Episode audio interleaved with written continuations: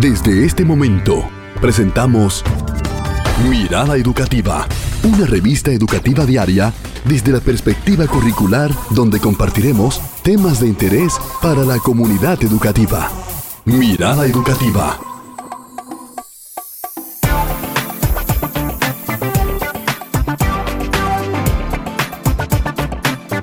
Muy buenos días, comunidad educativa. Estamos por aquí con su programa que todos los días se ocupa de llevar eh, temas de interés para toda la comunidad educativa. Esto es Radio Educativa en los 95.3 FM en Santo Domingo y para las regiones sur y este en los 106.5 FM para la región norte. Qué bueno que nos acompaña. Hoy vamos a tratar de hacer un programa especial de sumo interés para todos nosotros. Así que manténgase por ahí que en breve vamos a continuar con un invitado o con varios invitados muy especiales que tienen eh, una larga trayectoria en lo que celebramos hoy día, el Día del Locutor, y que un ícono de la radio pues nos acompaña en esta mañana, más que un ícono, un excelente compañero, un excelente profesional que se dice presente para contar su historia y también para decirnos alguno, algunas pautas, que sirven de apoyo para ser un buen profesional. ¿Cómo está Lervi? Hola, hola comunidad educativa. Gracias por sintonizarnos. Así es, para nosotros es un honor compartir no solamente este espacio en cabina con el invitado, sino nuestro compañero de trabajo ya de muchos años, un formador, porque decir también que nuestro invitado es maestro, profesor de la Escuela Nacional de la Escuela de Locución, por muchos años y es del comité evaluador, así que muchos de los que ustedes, de los que hoy nos escuchan, que han tomado esa evaluación para ser certificados como locutores oficiales, seguro que nuestro invitado lo evaluó. Nos referimos a Luis Alberto Perdomo. Él es psicólogo educativo y locutor en Radio Televisión Educativa. ¿Cómo estás? Bien, gracias. Buenos días. 18 de abril de cada año se celebra el Día Nacional del Locutor en la República Dominicana. Así es que de entrada nuestras felicitaciones para todos los locutores del país en este su día.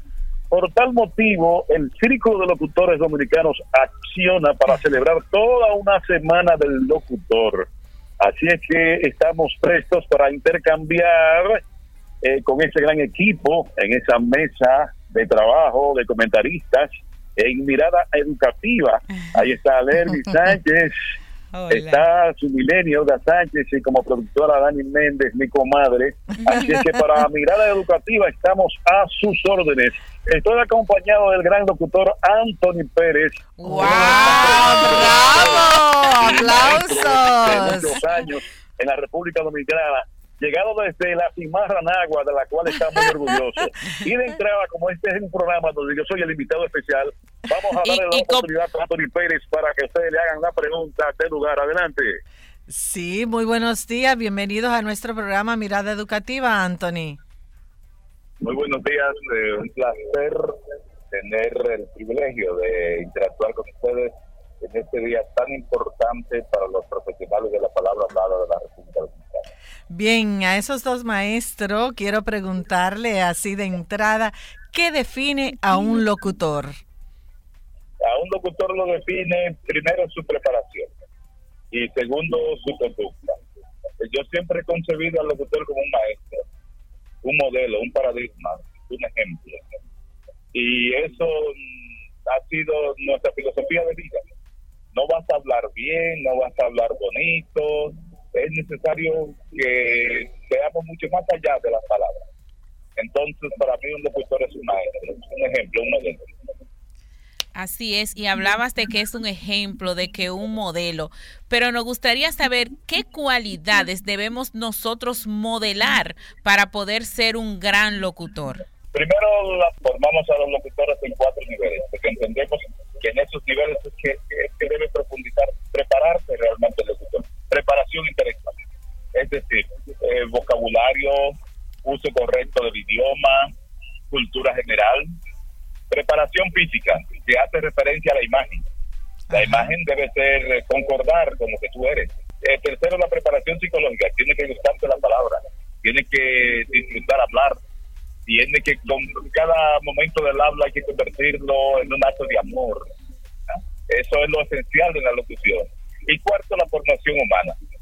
Aprender a trabajar en equipo, llevarnos bien con los demás, amar a la gente, eh, entender a los demás, eh, crear empatía, colocarnos en el lugar del otro. Manera que estos son los cuatro niveles en lo que entiendo debe prepararse el locutor de hoy. Excelente. Este, todo profesional necesita de una preparación, de, de, educarse. ¿Cuáles escuelas tenemos aquí en la República Dominicana para aquellas personas que están interesadas en ingresar a formar parte de este gran círculo de locutores? Ya te hablaba de dos, la Escuela de Comunicación Oral, tú tienes también la Escuela Nacional de Locución, que es la de mayor tiempo en el mercado.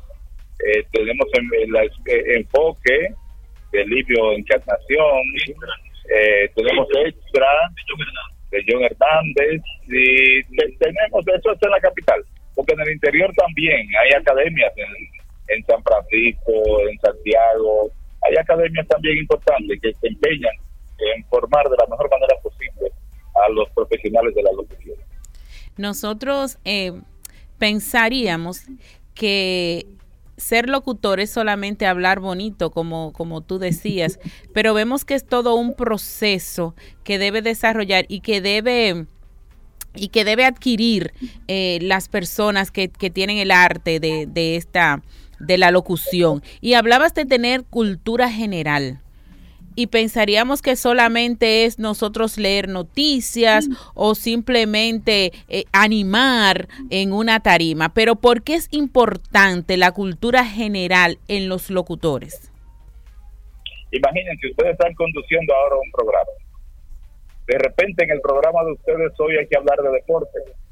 En este momento estamos hablando de, de historia de la locución o estamos hablando de un tema de la locución Mañana le podría abordar, tocar abordar un tema de deporte, pasado mañana le podría tocar abordar un tema de arte, luego un tema de política. Entonces el locutor tiene que tener esa lectura general. Por eso hay que dedicar tiempo a la lectura. El que decide tomar como oficio, como profesión la locución, sabe que tiene que dedicar tiempo a la lectura y dedicar, invertir dinero en su preparación. Hay que prepararse cada día, cuando yo llegué a la presidencia del Círculo de Locutores en 1992, lo primero que yo planifiqué y lo oferté en la campaña fue un amplio plan de capacitación del locutor, que nos llevó a impartir una serie de coloquios, seminarios, talleres, cursos en toda la geografía nacional y fuera del país también. Y conseguimos, gestionamos cientos de becas a través de las universidades, de las escuelas, de las escuelas técnicas para la preparación y la formación del locutor. Yo insisto, nosotros insistimos mucho en nuestra gestión del círculo en el tema de la preparación del locutor. Excelente, excelente respuesta. Hoy vemos en la televisión dominicana muchas personas que hacen mucha bulla, otros que se expresan correctamente. Entonces me gustaría que usted, con su profesionalidad, con su experiencia, nos diga la diferencia que hay entre un animador y un locutor. Bueno, la animación, eso es, podría ser un área específica de la locución, porque la locución es como cualquier otra carrera, tú tienes al médico que es médico general, pero entonces luego eres especialista, eres cardiólogo, eres eh, de la piel, eres urólogo, etcétera. Así también es la locución. Nos formamos como locutores, o sea, formación general, pero luego vienen las especialidades. Por ejemplo, mi especialidad ha sido eh, principalmente la maestría de ceremonia eh, otros se preparan en la animación, otros se, especializan en la lectura de noticias, eh, otros en la locución deportiva, porque hay varias áreas, varias especialidades. En el transcurrir, eh, según uno va ejerciendo la locución, va descubriendo cuáles son las cosas con las que uno más se identifica. Y los años también, los años inciden. Yo recuerdo cuando yo tenía 20, 20 años, eh, que me decían que iba a ser maestro de ceremonia de unos 15 años y yo no dormía de la felicidad. iba a estar eh, eh, en medio de las muchachas más lindas de la ciudad, ¿verdad? Sí. Pero ya a esta edad nadie me puede hablar de eso. Hay que hablar ya ahora de eventos políticos, de ah. congresos, de eventos científicos, y ahí voy feliz. Fíjate cómo hasta la edad incide. Sí, sí, así podemos ver que también hay narradores, locutores comerciales eh, y, y existen la diferencia. Sí. E incluso déjame decirte que dentro de las especialidades existen las subespecialidades también. Tú eres locutor deportivo y puedes ser locutor deportivo, narrador de béisbol, locutor deportivo especialista en voleibol, locutor deportivo especialista en narración de boxeo, eh, de fútbol. O sea, que no solamente existen las especialidades, eh, también existe la subespecialidad. Así es, y es importante que, nos digas esto porque cómo se ha diversificado la locución en nuestros días y ciertamente las nuevas generaciones, los nuevos tiempos generan cambios. ¿Cuál entienden ustedes que han sido los grandes cambios que ha enfrentado la locución de hoy en día? Eh, sin lugar a dudas la tecnología es uno de los grandes cambios. Cuando yo tomé la presidencia del Círculo de Locutores, una de las grandes preocupaciones de los locutores era precisamente eso, la tecnología. Eh, donde trabajaban ocho locutores, salían seis, dejaban dos y todo era pregrabado, gran parte de la programación.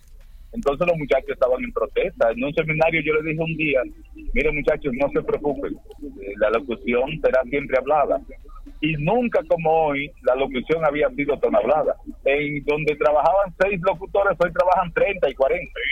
O sea, eh, la tecnología fue el gran reto.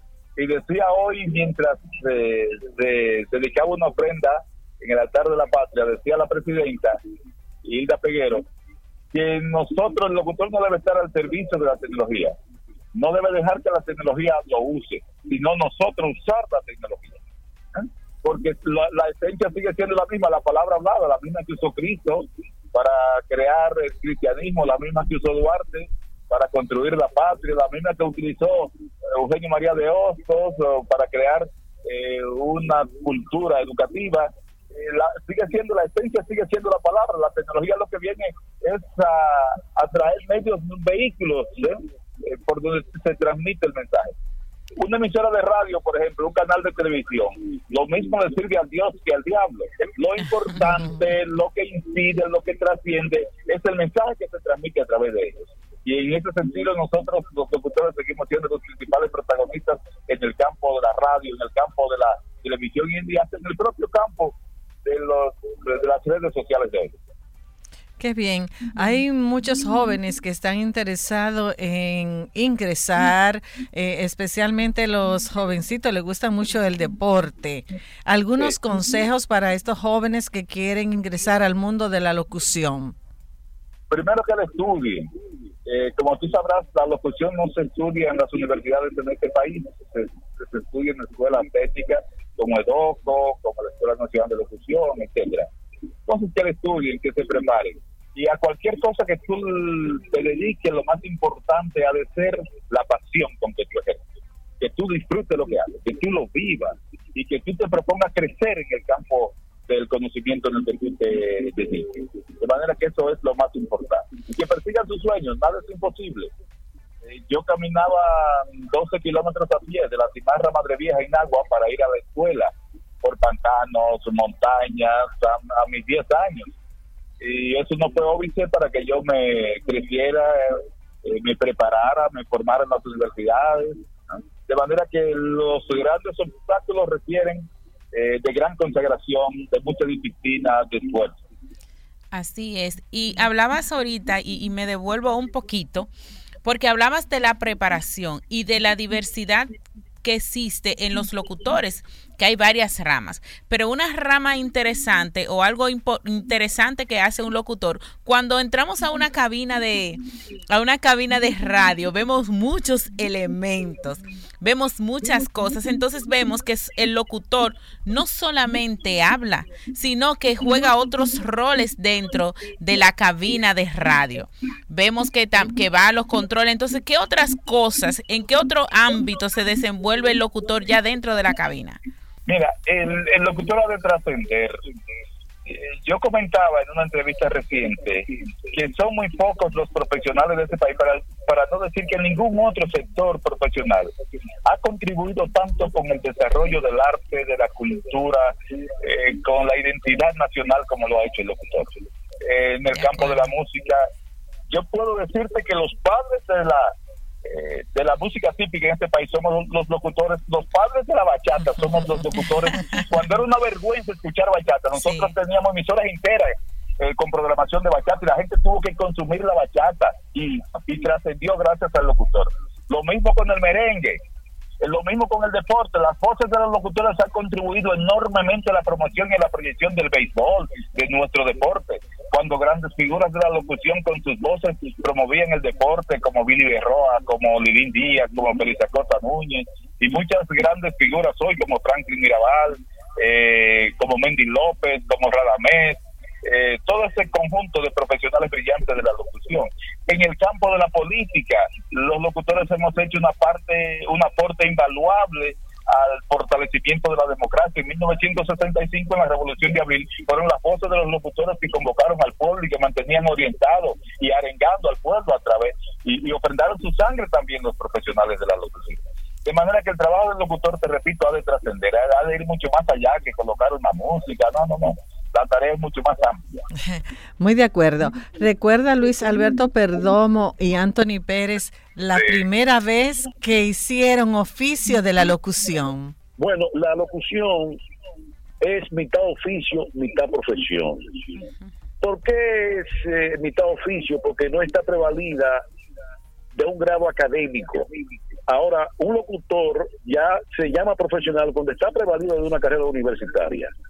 Por eso nosotros decimos que oficiosamente, casi todos empíricamente iniciamos la radio en los pueblos. Anthony, por ejemplo, en Agua, ¿en qué emisora eh, estuviste, Anthony? Bueno, yo inicié en Radio en Agua, eh, pero yo discrepo de perdón. Yo creo que la profesionalidad, la capacidad no te la da un título. Eh, tú te encuentras con muchísimas personas que han estudiado carrera y son analfabetos en esta carrera. Y otros que jamás han ido son expertos, son científicos. De manera que yo me he considerado, y mira, yo estudié Derecho, Ciencias Sociales, incluso en universidades fuera del país.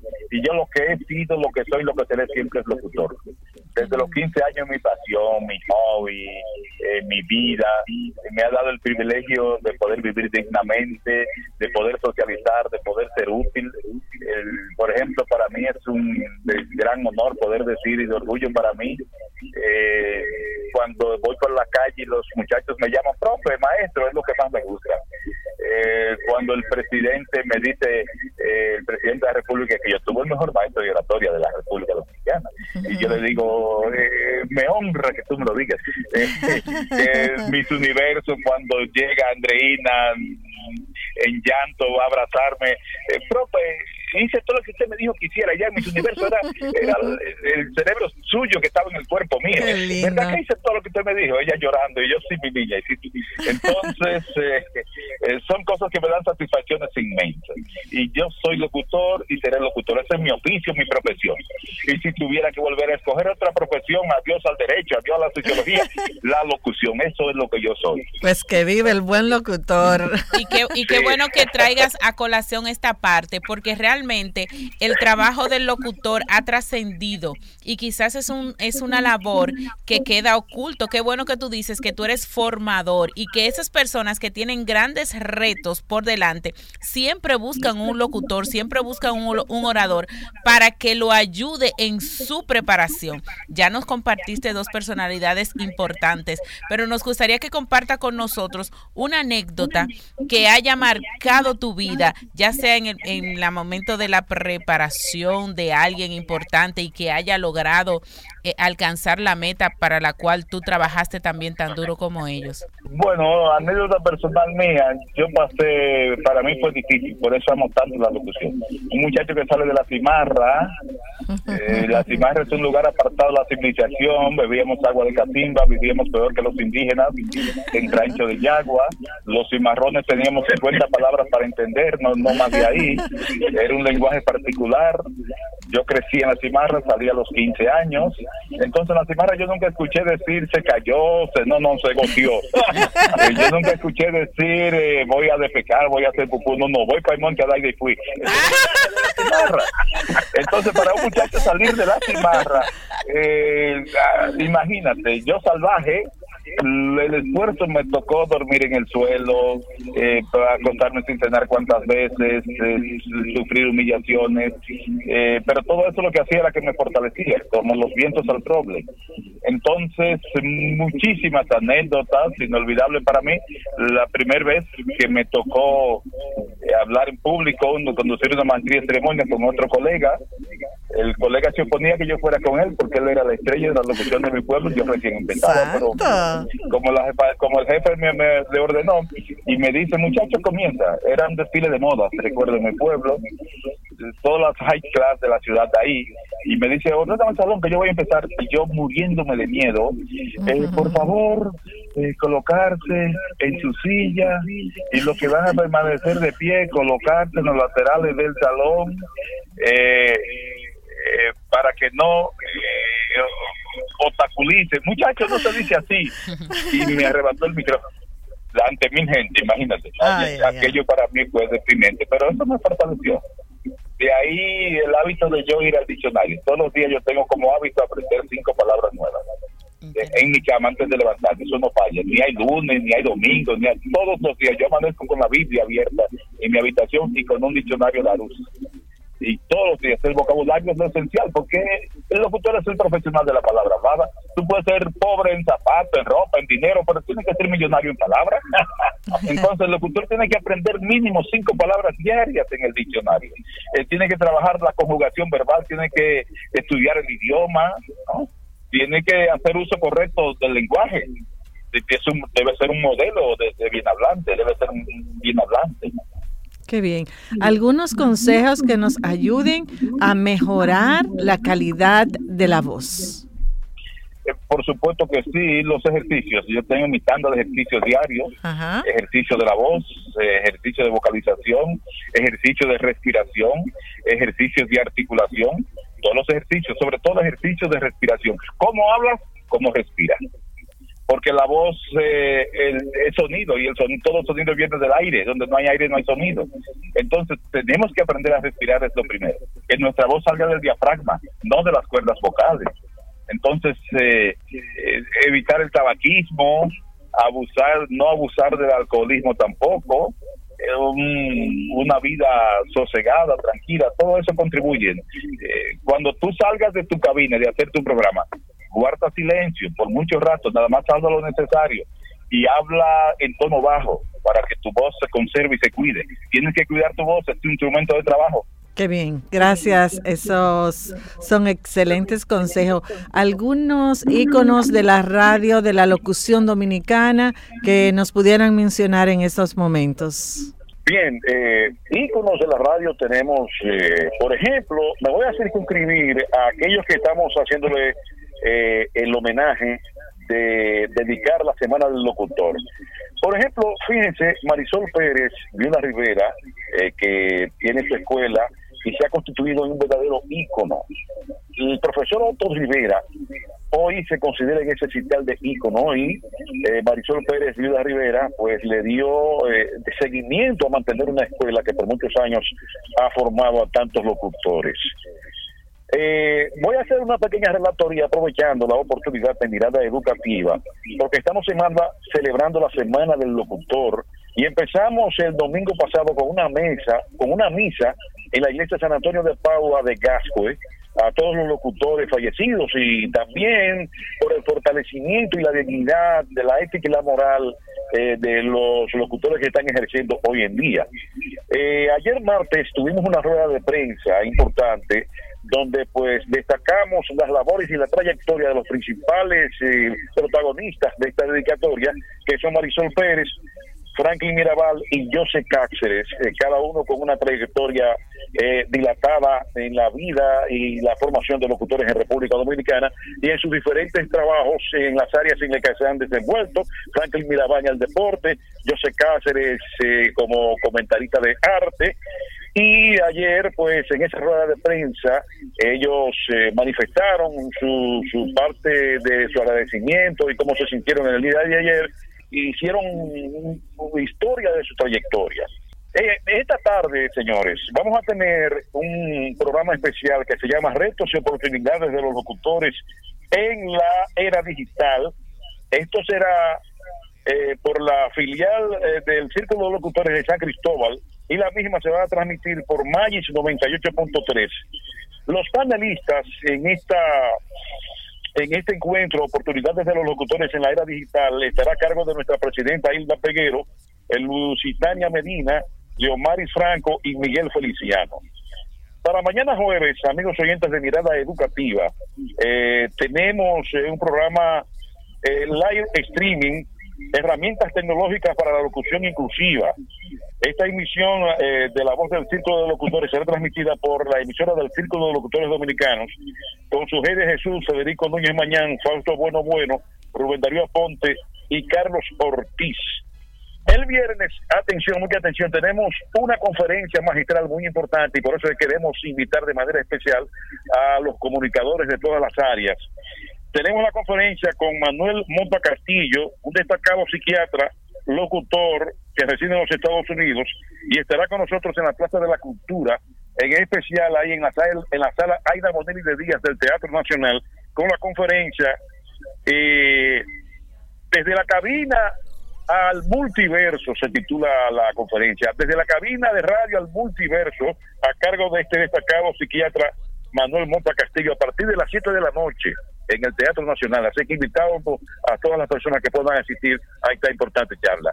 Así es que para nosotros ha sido un placer participar de este programa Mirada Educativa, con la conducción de Olga Sánchez, Subileni Cabrera, Lerby Sánchez, eh, con nuestra productora Dani Méndez, eh, Willy Matos y Felicia de Odio, pues en la parte técnica también. Eh, eh, así que para nosotros ha sido, un, ha sido un placer estar con ustedes en Mirada Educativa en la mañana de hoy. Nosotros nos honramos en tenerle a ustedes dos Tuvimos maestros. una entrevista de lujo con Anthony Pérez, director de la Escuela Dominicana claro. No se puede quejar. ¿eh? No, no, no, para nada. Nosotras felices, pero no podemos dejarlo ir a ninguno de los dos sin antes que ustedes le dejen un mensaje final a esa comunidad educativa que nos escucha, específicamente a nuestros estudiantes.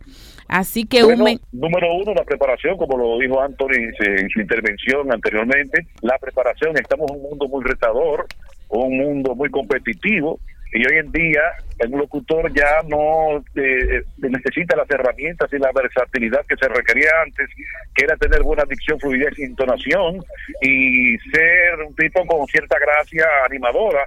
Hoy en día se necesita ir más allá eh, esos elementos iniciales con que nosotros nos formamos como locutores. Antonio, ¿qué nos puede decir al respecto?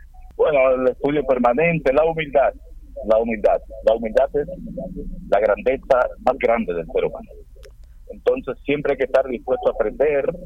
Eh, decía Descartes, lo que es una gota de agua, lo que ignoro es del océano. Entonces hay que estar siempre presto a aprender de los demás, de todo el mundo se aprende. Eh, aprender, superarse cada día, vocación de servicio, es un muy vocacional, estar presto siempre a servir a los demás, decía José Martí, allí donde todo esté bien, yo no sería útil. De manera que me trataré de contribuir a tener una mejor sociedad, un mejor país, una mejor familia y un mejor mundo.